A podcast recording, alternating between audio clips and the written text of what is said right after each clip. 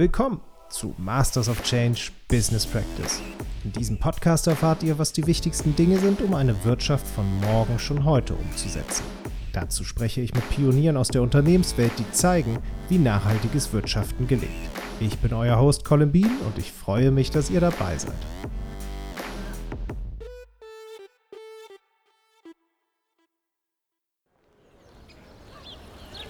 Wir befinden uns im Jahr 1973 in Frauenfeld, der Hauptstadt des Schweizer Kantons Thurgau. Es ist ein klarer, sonniger Oktobertag, frisch, aber schön. Durch die Innenstadt rollt eine Kolonne.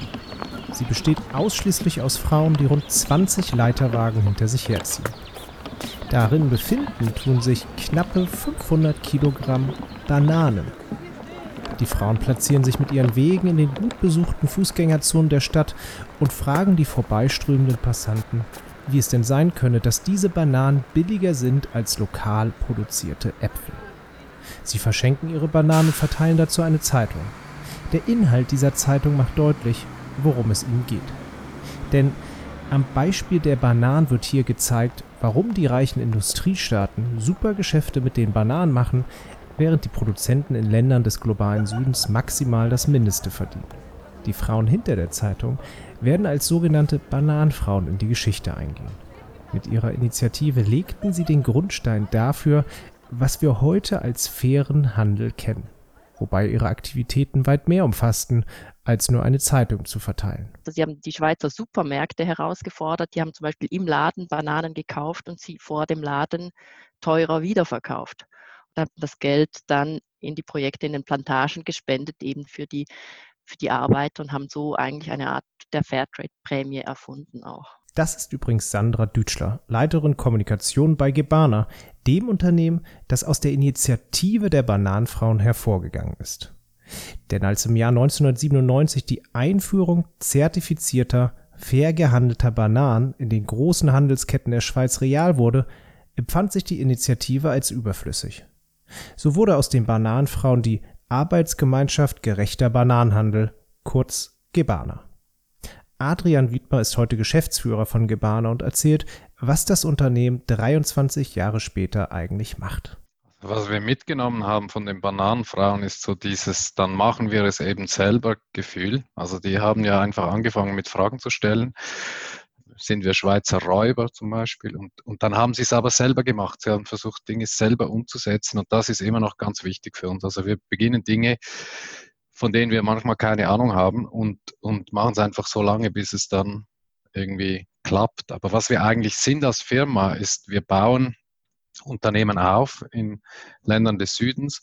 Wir unterstützen sie im Verkauf. Wir haben einen Großhandelsbereich und wir verkaufen die Produkte auch online direkt an Kundinnen und Kunden in Europa. Also das ist unsere tägliche Arbeit. Dieser Aufbau und Investition in die Firmen und dann der Import und der Vertrieb. Und wie viele Mitarbeitende umfasst das mittlerweile? Also wir sind insgesamt knapp 800 Leute bei Gebana, davon sind aber 95 Prozent arbeiten ähm, nicht in Europa. Hier sind wir ein Team von rund 40 Personen. Und wie viele Businesses konntet ihr bis jetzt aufbauen? In welchen Ländern? Also wir haben in Brasilien angefangen, sind immer noch dort, dann in Burkina Faso, in Togo, äh, in Tunesien waren wir beteiligt, haben eine Firma aufgebaut, sind heute nicht mehr beteiligt in Benin dasselbe. Und neu sind wir auch in Griechenland noch in einer Firma engagiert. Woher kommen eure Kunden? Ihr seid ein Schweizer Unternehmen. Sind es nur Schweizer Kundinnen und Kunden oder deutschsprachiger Raum? Nein, die sind eigentlich in ganz Europa. Also insbesondere der Großhandel liefert in, von Finnland bis Portugal und auch in die USA. Ähm, was dann die Online-Kundschaft angeht, die ist äh, übervertreten in der Schweiz, aber stark zunehmend in äh, anderen Ländern, zu, zunächst mal äh, deutschsprachigen Raum, vor allem Deutschland, aber auch Schweden und äh, Holland ist am Kommen. Doch Gibana macht weit mehr als nur das Handelsgeschäft am Laufen zu halten. Sie zeigen, dass Unternehmen eben doch viel mehr sein können als Gewinnmaximierungsmaschinen. Sie können Teil des Wandels sein, Teil der Lösung werden. Sie sind es, die andere Form des Wirtschaftens mit und vordenken, die sie in die Tat umsetzen und als progressive Kraft in der Gesellschaft wirken können. Und mit dieser Rolle verbringt Gebana viel Zeit. Am meisten Zeit verbringen wir schon mit, die, mit dem Aufbau dieser Supply Chains. Aber es gibt einen Teil, wo wir einfach immer dran sind und in der Diskussion sind, was ist eigentlich der richtige Handel? Also wie sollte sich der verändern? Was ist nicht gut und wie können wir aus dieser Erfahrung, die wir haben, ähm, neue Dinge konzipieren, Dinge anders tun. Und das ist auch ein, ein Thema, das uns stark beschäftigt und wo wir ähm, wo wir eigentlich auch sehr viel Wert darauf legen. Das ist, geht ein bisschen zurück auch zu den Bananenfrauen. So dieses, dieses Bild, so wie es jetzt ist, kann es nicht weitergehen. Und da ist man ja ein Wurm. Also was will man da machen überhaupt? Und, und diese Diskussion, was können wir machen, was können wir uns auch leisten, wie können wir es verändern, das beschäftigt uns äh, eigentlich immer wieder. Also haben wir auch eine sehr unruhige Belegschaft irgendwie, die auch Ideen einbringt. Und ähm, ja, ich glaube, das ist etwas ganz, ganz Wichtiges für uns. Was bedeutet das Leitbild Nachhaltigkeit für euch? Also Nachhaltigkeit ist sicher, also so wie wir das verstehen, ist es einfach sehr ganzheitlich gemeinte Zukunftsfähigkeit. Also das betrifft die ökologische Nachhaltigkeit und äh, auch die im sozialen Bereich ist für uns der Begriff Gerechtigkeit sehr wichtig.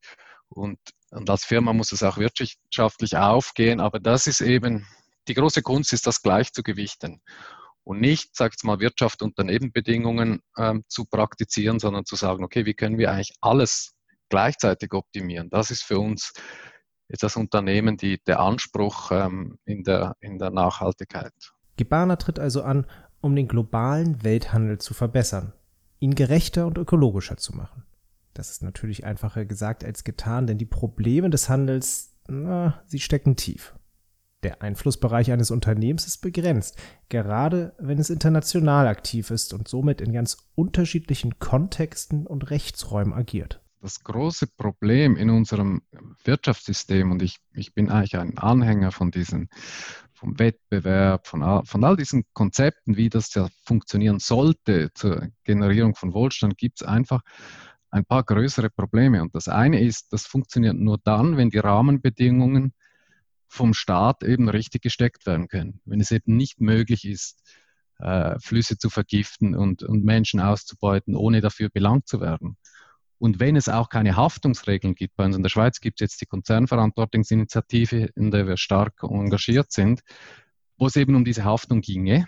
Aber die, die Wirtschaft will nicht Haftung übernehmen für das, was sie tun.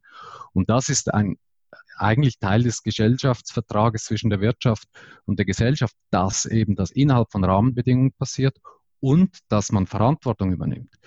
Und, und wenn das nicht funktioniert, dann ist es einfach ein leeres Versprechen und führt dann zu sehr unschönen Situationen. Natürlich ist es vielleicht für ein Land im Süden immer noch besser, zu, äh, zu exportieren, selbst in, in ausbeuterischen Situationen, aber es ist einfach eine, ein, ein Desaster und aus unserer, unserer Perspektive des reichen, relativ reichen Nordens oder sehr reichen in der Schweiz ist es eigentlich auch einfach eine Frechheit, dass man, dass man das durchsetzt mit diesen bewusst schwächer gewählten Rahmenbedingungen. Also dass man es nicht schafft, äh, international gleiche Bedingungen zu schaffen, damit in diesen Bedingungen dann der Handel, also freie Wirtschaft betrieben werden kann. Und solange das nicht so ist, sind eben wir Kundinnen und Kunden und wir Firmen in der Pflicht, die Investoren, selber dafür zu sorgen, dass das nicht passiert. Und das ist nicht ganz einfach, oder? Hey allerseits, falls euch schon jetzt das Konzept von Gebana überzeugt hat und auch ihr gerne mal Obst, Gemüse und andere Lebensmittel weltweit vom Hof bestellen wollt, dann könnt ihr das tun mit einem 10 Euro Rabattgutschein. Gebt dafür einfach groß AK unterstrich klein Masters of Change 20 im Gebana Online-Shop ein. Ihr findet den Code auch in den Show Notes. Und jetzt gibt es ja Konzepte wie Fairtrade, Direct Trade. Bleiben wir mal beim ersteren. Was ist das eigentlich? Also als Kunde sieht man unterschiedliche Labels, da steht Fairtrade drauf, aber es ist äh, gar nicht so einfach, da durchzusteigen. Was ist so das Verständnis, mit dem ihr arbeitet von Fairtrade? Also der, der faire Handel, so wie es ihn heute gibt als, als Label, ist ja eigentlich riesige, das riesige Erfolgserlebnis von Pionieren wie der Gebana und anderen, GEPA und so weiter. Gibt es ja nur wegen uns.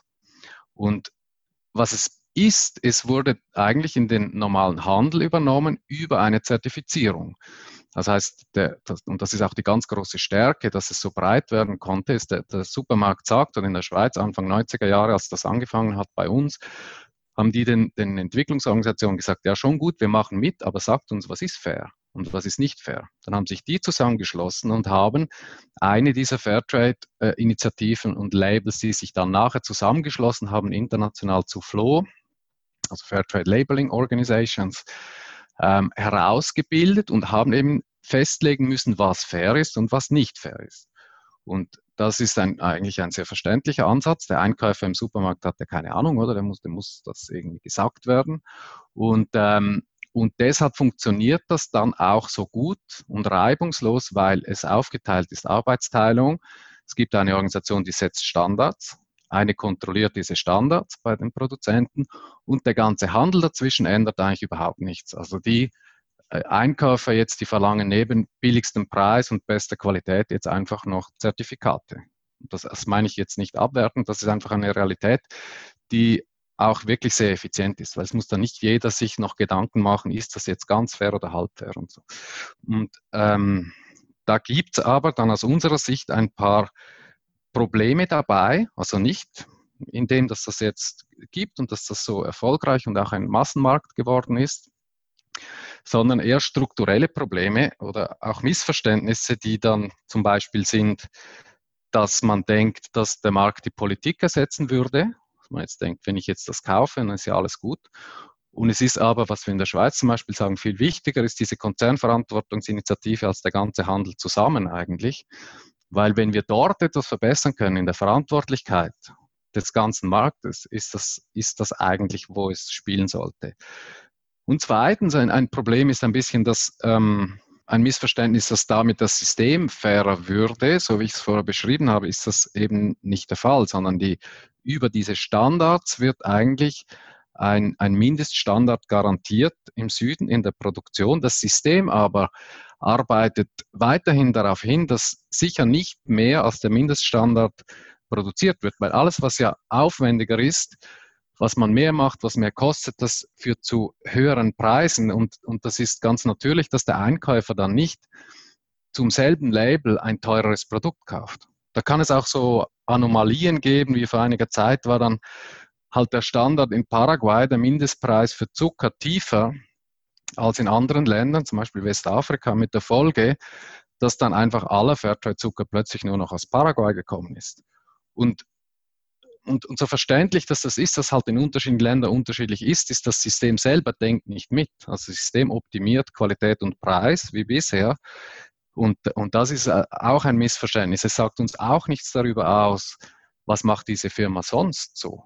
Also sind das 3%, die sie jetzt Fairtrade verkauft, aber einen Imagegewinn auf den ganzen 97% hat, müsste nicht eigentlich der geleistete Beitrag proportional zum Umsatz oder proportional zum Gewinn sein. Ähm, all diese Punkte werden mit dem System einfach nicht abgehandelt, aber das ist auch gar nicht das Ziel. Oder es ist, es ist einfach etwas anderes. Und aus unserer Sicht ist das eigentlich eine Fairtrade-Zertifizierung sowas wie ein Hygienefaktor. Also wir haben auch ISO-Standards, sagen ja, wir wollen nicht ein Gestell kaufen, das dann zusammenfällt, also wollen wir einen Sicherheitsstandard. Und, und das, so sehe ich eigentlich oder sehen wir eigentlich diese, diese, diese Fairtrade-Zertifizierung, es müsste eigentlich sowieso Standard sein. Aber dann wird es ja interessant, was kann man mehr machen? Wohin geht die Reise weiter? Und das Dritte ist dann noch das, das, das Problem mit dem Kunden. Also der, der Kunde wird dazu verführt, auch über Bilder und, und, und beschönigende Kommunikation, dass er das Gefühl hat, jetzt könne er endlich mal ein gutes Gewissen haben. Und das wollen wir ihm leider wegnehmen. Und deshalb haben wir auch auf unseren Produkten das Wort fair gestrichen. Wir haben gesagt, es gibt keine fairen Produkte.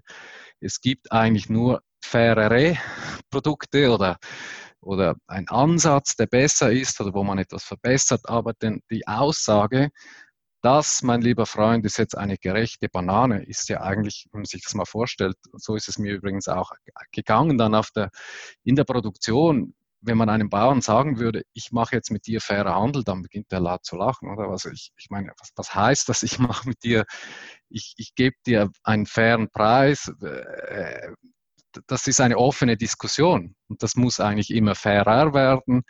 Das ist eine Beziehung, die heute so ist, morgen gibt es neue Probleme und man kann das nicht so richtig in einen Satz von Standards fassen. Also das ist unsere Ansicht zum Thema und, und deshalb denken wir, es wäre viel wichtiger darüber zu reden oder zusätzlich nicht, wir wollen, also der faire Handel soll äh, so erfolgreich bleiben und noch erfolgreicher werden, so wie er ist mit den Labels, aber Firmen wie wir sollten eigentlich neue Konzepte aufzeigen, neue Dinge ausprobieren und, und wieder ein bisschen schubsen, sodass dann der Handel hoffentlich sich wieder neuen, besseren Regeln verpflichtet.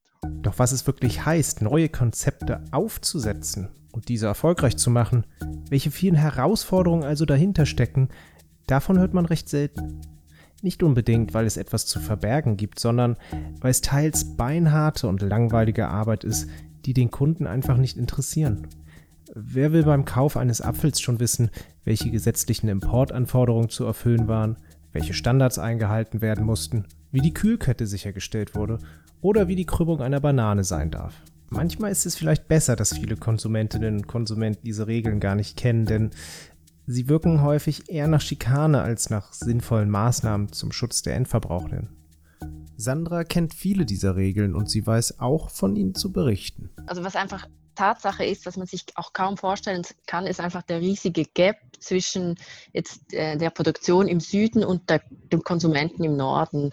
Also und das ist eben auch was, was wir womit das hat mit auch mit dieser Plattform sieht man das einfach die Produzenten im Süden haben ein Produkt, aber bis das marktfähig ist im Norden, das ist enorm, was es da für äh, Standards und Regeln gibt und was der Konsument erwartet. Aber manchmal sind es nicht mal die Erwartungen des Konsumenten. Das sagen einfach die im Supermarkt, sagen immer, ja, der Konsument will das so, der Konsument will das so. Aber jetzt gerade zum Beispiel haben wir das Beispiel der Orangen und man darf gar nicht gemischte Größen Orangen zum Beispiel exportieren. Das darf man gar nicht. Also die müssen, und es gibt auch eine Regel, wie, wie orange Orangen sein müssen.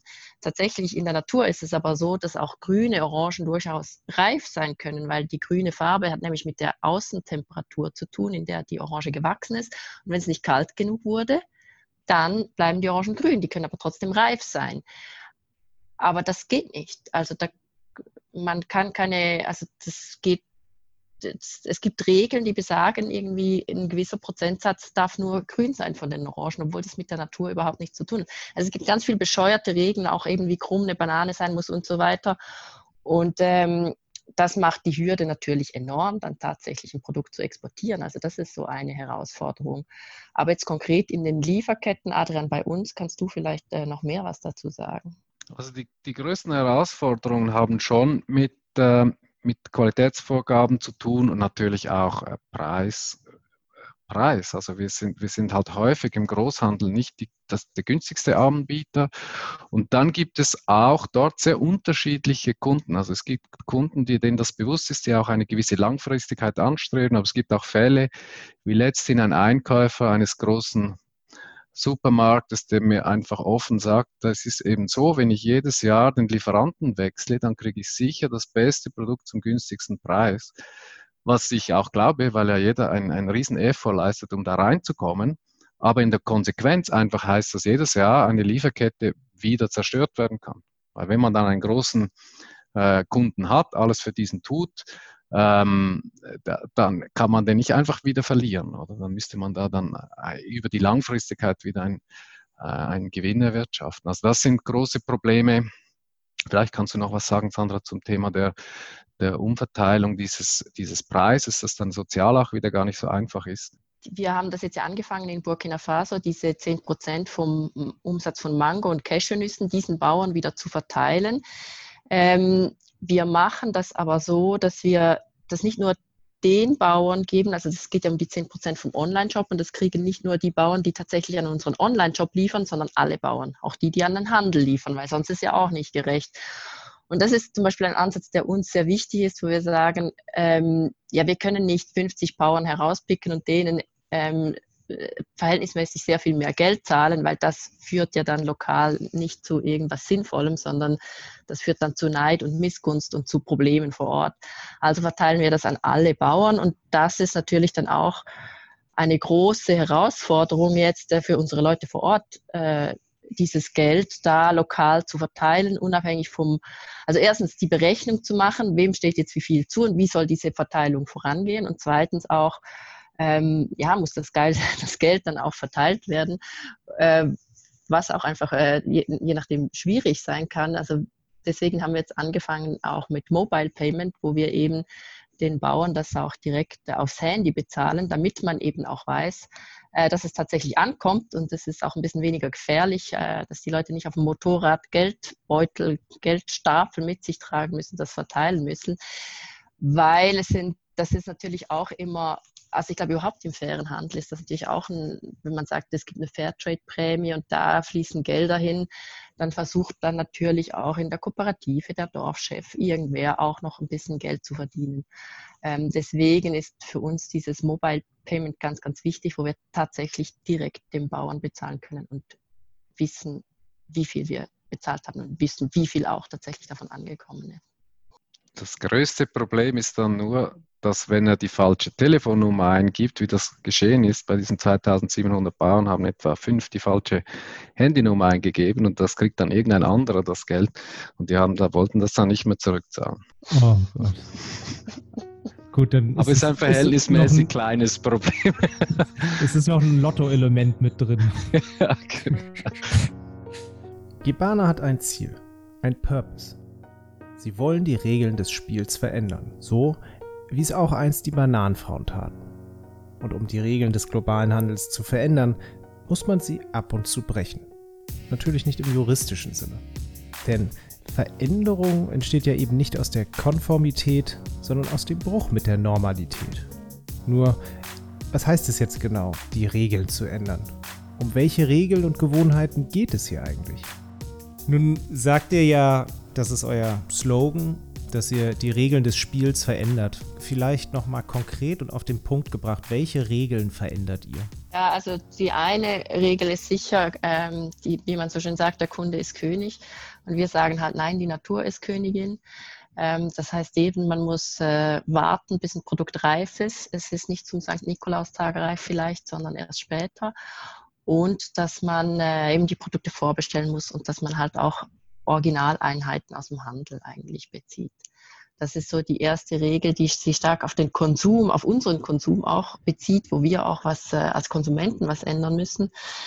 Und dann gibt es weitere Regeln, zum Beispiel ähm, wenn es um finanzielle Investitionen geht, ist ja, was Adrian auch schon angedeutet hat, man will ja eigentlich äh, maximale Rendite bei minimalem Risiko herausholen.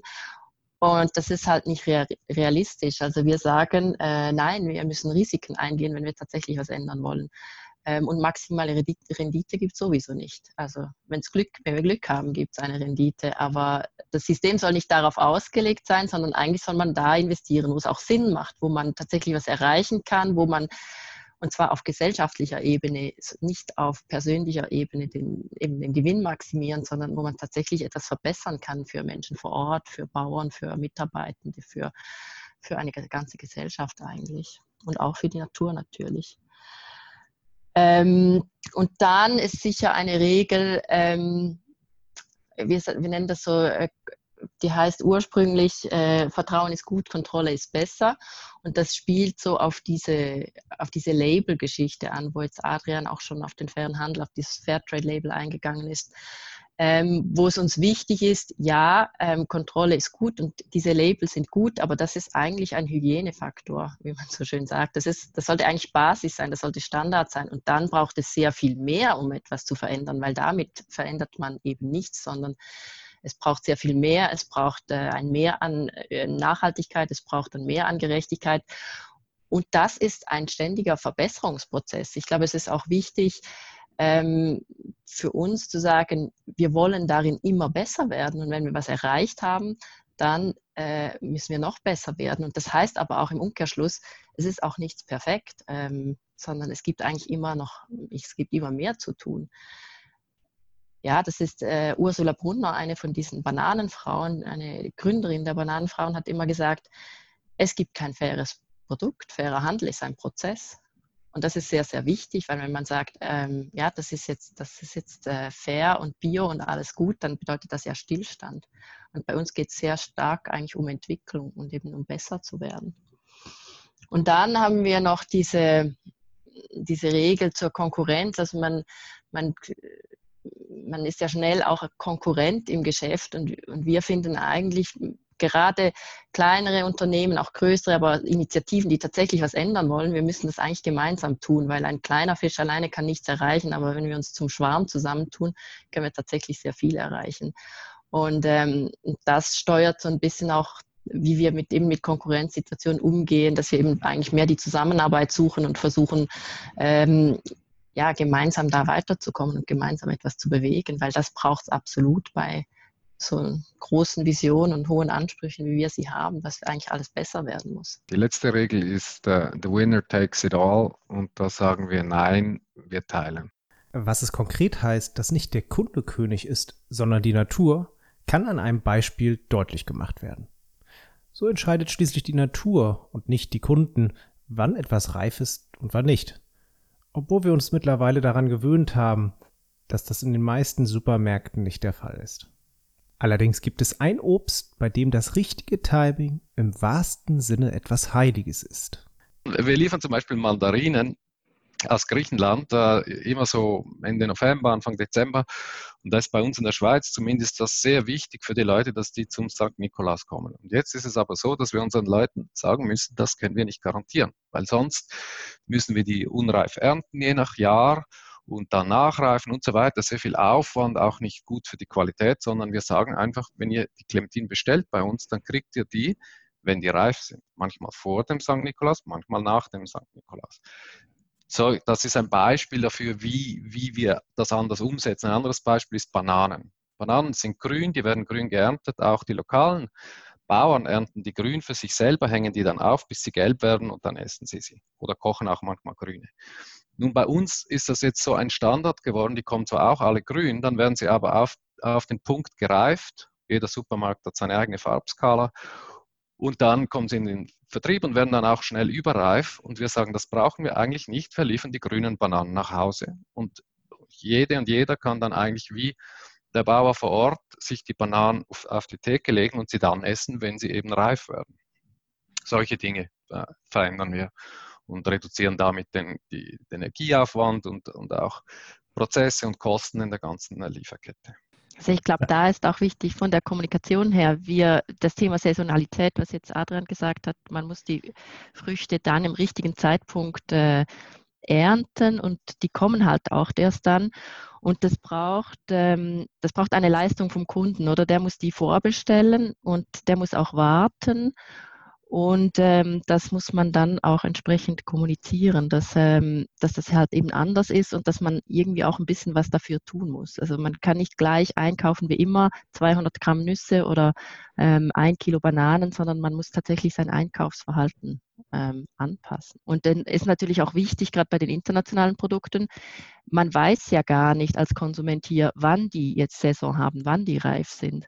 Und ähm, da ist es, äh, da braucht es natürlich Information und, und wir denken halt, okay, Orangen, die sind halt im September schon reif, weil sie dann bei uns im Supermarkt sind, sind sie aber vielleicht gar nicht unbedingt oder sie kommen halt woher, wo es auch nicht unbedingt nachhaltig ist. Wir wissen es ja noch nicht mal bei den Spargeln und Erdbeeren, oder? Also die gibt es im Februar, das wissen wir, dass das nicht stimmen kann. Wenn es dann aber März oder April ist, dann denken wir, ja, das sind jetzt sicher Einheimische, sind auch Einheimische, dass die aber geheizt werden und das ein völliger Blödsinn ist, dass man die viel lieber importieren würde, das weiß man dann nicht, oder? Und wenn die dann wirklich Saison haben, im, ab Ende Mai oder so, oder vielleicht Anfang Mai, im Juni Erdbeeren, dann will die schon niemand mehr. Also das braucht sehr viel Kommunikation und ein Deal zwischen den Kunden und uns, das eben Vertrauen gibt, dass wir das Richtige tun in dieser Hinsicht und dass man sich darauf einstellt. Und Sandra, wie setzt ihr diesen Deal um? Also was macht ihr anders als andere Lebensmittelhändler in der Kommunikation gegenüber eurer Kunden? Ja, also einerseits ist natürlich unterscheidet sich das Angebot. Eben bei uns sind Frischprodukte, gibt es auf Vorbestellung. Die bestellt man im Voraus und wir können dann auch nicht genau sagen, wann sie kommen. Also wir können vielleicht sagen, ja, die kommen ähm, in der ersten Dezemberhälfte. Es kann dann aber auch dritte Dezemberwoche werden, je nachdem. Ähm, das Angebot ist anders auch bezüglich der Packungsgrößen. Ähm, wir verkaufen Großpackungen, also Nüsse und Trockenfrüchte in der Kilopackung. Aber bei den Frischprodukten sind es dann eben auch ähm, 13 Kilogramm Orangen zum Beispiel. Ähm, und wir versuchen, also ich glaube, viele Leute, die bei uns auf den Job kommen, ähm, weil sie was suchen, die gehen dann erstmal wieder weg, weil die denken, ah, ich wollte Nüsse kaufen, aber ein Kilo will ich jetzt eigentlich nicht gerade. Mhm. Oder ach, 13 Kilo Orangen, das ist ja ewig viel, was mache ich damit nur?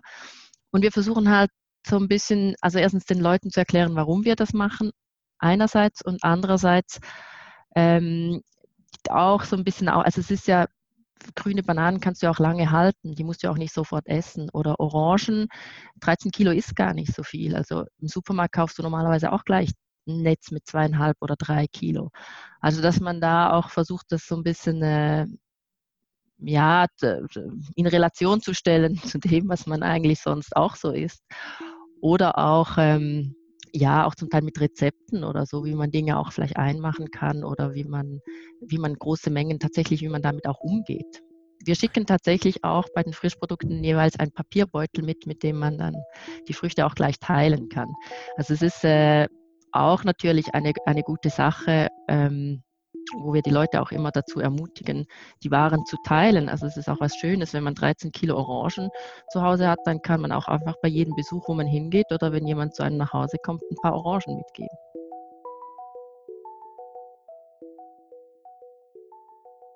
Eine weitere Besonderheit bei Gibana ist der Einbezug von engagierten Kundinnen und Kunden im Aufbau von Lieferketten. Auf der Webseite sieht man dazu eine ganze Reihe von Projekten, für die man quasi eine Lieferung vorfinanzieren kann. Ähnlich wie beim Crowdfunding. So lassen sich viele Erstlieferungen von neuen Produzenten stemmen und gleichzeitig testen. Kundinnen und Kunden bekommen dadurch häufig Waren, die es sonst so nicht geben würde. Neben diesem Crowdfunding-Ansatz nutzt Gibana aber auch so etwas wie Crowdinvestment. Denn mit Hilfe von engagierten Menschen investiert Gibana in den Auf- und Ausbau von Unternehmen im globalen Süden oder geht sogar ganze Sanierung von Unternehmen an, wie zuletzt in Burkina Faso. Also wir suchen Menschen, das sind häufig Kundinnen und Kunden, die mit uns, mit kleinen Beträgen eigentlich solche Supply Chains finanzieren. Also das sind keine Schenkungen, das sind Darlehen.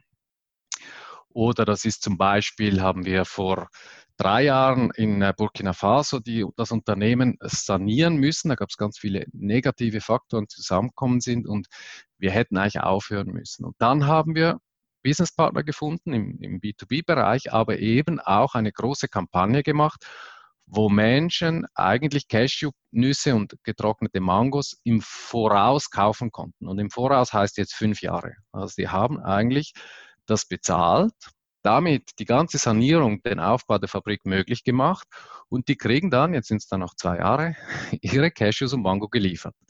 Und das ist äh, dann aus, aus ökonomischer Sicht natürlich extrem gut. Das, äh, da sind keine Zinsen drauf. Das ist eigentlich ein Risikokapital, das die Firma vor Ort brauchen kann. Und so teilen wir dann das Risiko auch wieder mit den Kundinnen und Kunden. Und wenn es alles gut läuft, kriegen sie sogar einen kleinen Teil vom erwirtschafteten Gewinn. Also das sind dann so Modelle, um eben auch den Aufbau jetzt nicht in Abhängigkeit von großen Finanzierungsinstituten zu machen, weil die sind ja im Normalfall nicht so gewappnet für Risiken, wie wir sie eingehen. Also die wollen eigentlich zwar Nachhaltigkeit, aber doch möglichst ohne Risiko. Und das ist halt manchmal nicht so einfach zu machen. Deshalb gibt es auch extrem viel Geld, das bereitstehen würde für Aufbau in, in Afrika, Westafrika zum Beispiel. Und es wird dann aber nicht ausbezahlt, weil man nie eigentlich das richtige Risikoprofil findet. Und unser Weg ist auch, das zu teilen. Gebana und die Bananenfrauen blicken auf eine Geschichte von über 50 Jahren zurück und hoffentlich auf eine noch längere Zukunft. Im Moment, so sagt Adrian in einem Vorgespräch, laufe es wirklich gut.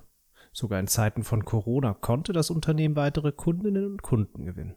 Unterm Strich komme es wahrscheinlich sogar gestärkt aus der Krise heraus. Doch wie sieht die Vision für die nächsten zehn Jahre aus? Adrian gibt darauf eine Antwort, die einmal mehr zeigt, dass Gebana seine Rolle in der Gesellschaft definiert hat als Motor für Veränderung im globalen Handel. Also die Vision für uns in zehn Jahren ist sicher, dass wir den Einfluss, den wir haben, noch sehr viel größer werden lassen. Und das ist ähm, aus dem, was wir tun, aus dem, was wir ändern, eigentlich neue Konzepte sich entwickeln, die auch kopiert werden von den Großen am liebsten.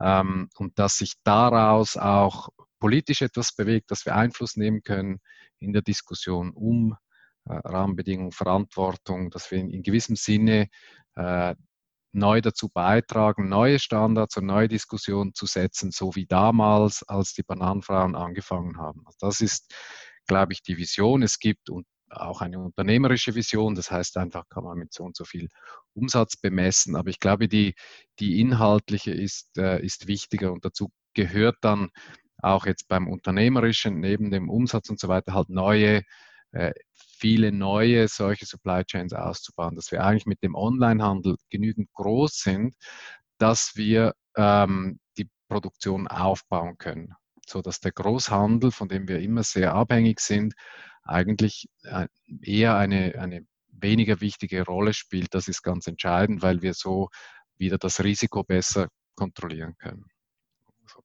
Aber das Allerwichtigste ist, glaube ich, dass wir mit diesem äh, äh, Let's Change Rules die Diskussion über Handelssysteme und wie wir damit umgehen können, neu entfachen und neue Modelle ein Beispiel von neuen Modellen sind.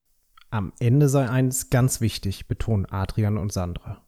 Denn es geht hier nicht darum, den fairen Handel in irgendeiner Art zu diskreditieren, sondern vielmehr darum, Danke zu sagen und nun mit weiteren Akteuren den nächsten Schritt zu einem noch faireren globalen Handel zu gestalten. Was wesentlich dafür ist, sind die Konsumentinnen und Konsumenten. Ich glaube, es ist ja immer die Frage, ähm, ja, ich als Konsument, kann ich jetzt was machen oder kann ich nichts machen und wie mächtig ich bin. Und ich glaube schon, dass wir als Konsumenten, ähm, dass man eine Verantwortung hat und dass man schon auch Einfluss hat und es tatsächlich ein bisschen nötig ist, dass man so ein bisschen hinschaut, wo man konsumiert, was man konsumiert. Und ich glaube auch, man, ja, man kann sich äh, wirklich, es gibt so viele auch äh, Informationsquellen und man kann nicht, dass man jetzt sein Leben lang damit, äh, also sein Leben damit verbringen muss, sich zu informieren, aber ich glaube einfach schon an die Kraft des Konsums auch, ähm, dass es tatsächlich auch eine Art von Power ist, wo man äh, ja, wo man auch Einfluss nehmen kann. Und gleichzeitig kann man sich ein bisschen, ein bisschen entspannen, finde ich. Also die Leute haben manchmal so einen Perfektionsanspruch, was ist jetzt in diesem Label und ganz genau und stimmt das auch hundertprozentig und eigentlich stimmt ja nichts hundertprozentig und es ist auch nicht, aber es ist auch keine exakte Wissenschaft. Also indem man alternative Systeme fördert oder auf Brands setzt, von denen wir von, von der Vision oder von den Leuten dahinter überzeugt ist, bewegt man eben extrem viel im Konsum auch an Innovation. Das finde ich in der Gesamtwirkung wahrscheinlich wichtiger ist. Wenn man in einen Bioladen geht, dann unterstützt man ein bestimmtes System oder einen Unverpacktladen, dann unterstützt man, dass alle Großfirmen draufschauen und denken, ups, unverpackt. Das ist ja nicht diese paar Kilo Plastik, die irgendeine Wirkung haben, aber, aber so, solche Dinge im Konsum sind eben wichtig und die sind dann eben auch lustvoll. Das ist ja nicht so defensiv, uh, darf ich das jetzt oder darf ich das jetzt nicht oder muss ich da noch was mehr? Und, und Leute, die gerne was verändern wollen, haben häufig so diesen Perfektionsansatz und ich denke, der ist nicht sehr zielführend in dieser Diskussion. Es, es, es wäre interessanter, da ein bisschen mehr auf ja, nach Lust und Laune zu gehen, neue Dinge auszuprobieren, aber auf die Hintergründe zu schauen, nicht auf die, die Kriterienliste, das sind ja Bücher heute, das kann ja niemand verstehen. Aber dass man sagt, okay, das sind jetzt coole Unternehmer oder ein interessantes Konzept oder ein Produkt und, und so passiert ja dann eigentlich indirekt äh, ganz viel. Und das war sie, die erste Folge von Masters of Change Business Practice. Wer mehr über Gibana wissen möchte, der sollte einen Blick auf ihre Webseite werfen. Einen Link dafür findet ihr in den Shownotes. Sollte euch das Konzept von Gebana überzeugt haben und ihr wollt frisches Obst oder Gemüse vom Bauern direkt zu euch geschickt bekommen, könnt ihr das mit dem Code GroßAK klein Masters of Change 20 für 10 Euro Rabatt tun. Ich wiederhole den Code. Großes AK klein und zusammengeschrieben Masters of Change 20. Wenn ihr Gedanken, Kommentare oder Wünsche zur Episode habt, dann schreibt mir auf Twitter, schickt mir eine E-Mail an colin.bean at mastersofchange.de oder kommentiert unseren Blogartikel zur Episode auf www.mastersofchange.de. Auch diese Links findet ihr in den Show Notes. Solltet ihr ein Unternehmen sein, das die Welt ebenfalls ein bisschen besser machen will und gerne seine Geschichte hier im Podcast erzählen möchte, dann meldet euch per Mail bei uns. Masters of Change wird produziert und gehostet von mir, Colin B. Wenn euch Masters of Change gefällt, dann gebt mir ein entsprechendes Review und oder abonniert den Podcast. Das ist nur ein kleiner Knopfdruck für euch, aber eine riesige Unterstützung für mich. Erzählt euren Freunden von Masters of Change oder teilt die Folge in euren Netzwerken. Danke euch ganz herzlich fürs Zuhören. Bis zur nächsten Folge.